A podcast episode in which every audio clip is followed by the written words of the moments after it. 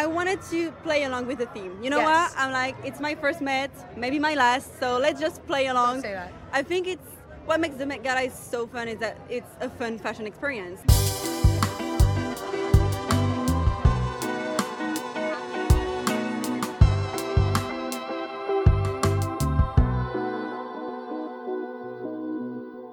Alors non, hein, c'était absolument impossible de faire une saison de podcast sur la mode sans parler de l'événement le plus prestigieux, le plus attendu, le plus regardé, excentrique et fou qui existe, le Met Gala. On va encore dire que j'ai le superlatif facile, mais je vous explique tout ça.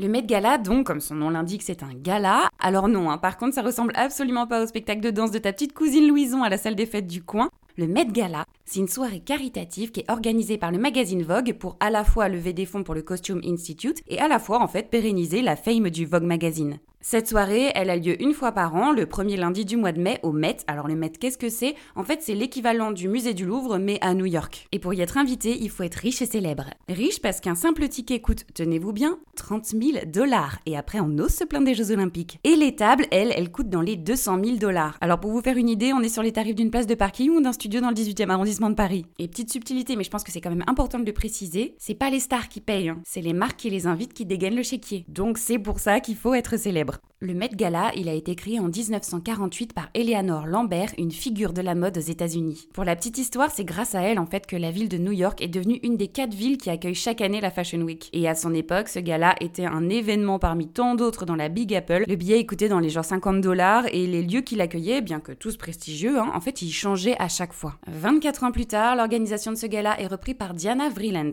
Alors Diana Vreeland, c'est qui? En fait, c'est l'ancienne rédac chef du Vogue US et la nouvelle conseillère du Costume Institute, qui est donc une du musée du Met qui est consacrée au costume. Ça y est, toutes les pièces du puzzle se remettent en place. Et donc Diana Vreeland, c'est elle en fait qui a donné au Met Gala son statut de messe de la mode. Et là, je vous jure, j'exagère pas, c'est vraiment la messe de la mode. Et plus le temps passe, plus le Met Gala, il continue de fasciner. Les invités, ils sont triés sur le volet par l'actuelle chef de Vogue US, Anna Wintour. Tous les ans, les yeux du monde entier sont braqués sur les tenues de Beyoncé, Larry Clinton, Harry Styles ou encore Kim Kardashian. Donc que ce soit des politiciens, des actrices, des journalistes, des influenceurs, tout le gratin mondial répond présent. Je vous jure, c'est clairement the place to be. Leur diffusion du red carpet explose les stades du Super Bowl, c'est pour dire. Et comme toute bonne fête, il y a un thème et ce thème il change chaque année. On a eu par exemple Jackie Kennedy les années Maison Blanche, on a eu super-héros, mode et fantasy ou encore en cette année 2023, le thème était Karl Lagerfeld, une ligne de beauté. Bon, euh, entre nous, les thèmes font pas franchement l'unanimité à chaque fois et cette année, on n'était pas sur un cru fantastique parce que Karl Lagerfeld, il est connu entre autres pour sa grossophobie, donc le fait de le faire briller sur un événement aussi influent, ça a pas plu à tout le monde, mais ça n'a pas du tout empêché cette soirée d'être hyper vue et commentée à l'international et c'est tout ce qui compte pour Vogue US et les designers dans les créations des fils sur le tapis rouge. En fait, le Met Gala, faut voir ça comme une course de chevaux pour les maisons de couture. Il leur suffit pas juste de filer une robe à n'importe quelle star, absolument pas. En fait, c'est plutôt le moment pour elles de taper dans l'œil de leur cible commerciale. Je vous donne un exemple, s'il y a des marques qui veulent briller auprès de la Gen Z, elles vont plutôt habiller les Kardashian Jenner. Et cette année, c'était le cas de Marc Jacob, de Jean-Paul Gaultier ou encore de Chiaparelli. Mais si leur objectif c'est plutôt d'asseoir leur notoriété, bah elles vont plutôt habiller des stars dont les tenues elles sont hyper attendues et commentées comme Blake Lively ou Anna Tawai avec Versace. Versace qui est d'ailleurs la marque qui sort gagnante de cette course de chevaux à talons hauts. On estime cette année que la marque a atteint 31,2 millions de dollars d'impact de valeur média sur l'événement. Alors non, hein, c'est pas de l'argent qui rentre directos dans leur pocket. hein. L'impact de valeur média ou le Media Impact Value, c'est en fait un, un algorithme qui permet de mesurer l'impact des placements de produits pour les marques. Donc en clair, c'est une projection de ce qui devrait tomber dans la pocket de Versace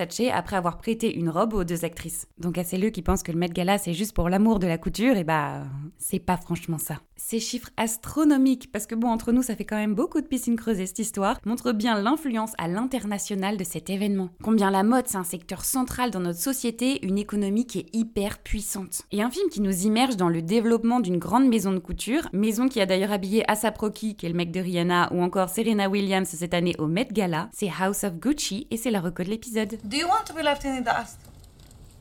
You want to keep selling coffee mugs in airports? Is that your legacy? It's time to take out the trash. Aldo and Paolo, they're poison. They're an embarrassment to this company, and everybody knows it. They have to go. And you need to get your fucking business organized. Patricia, they're my family.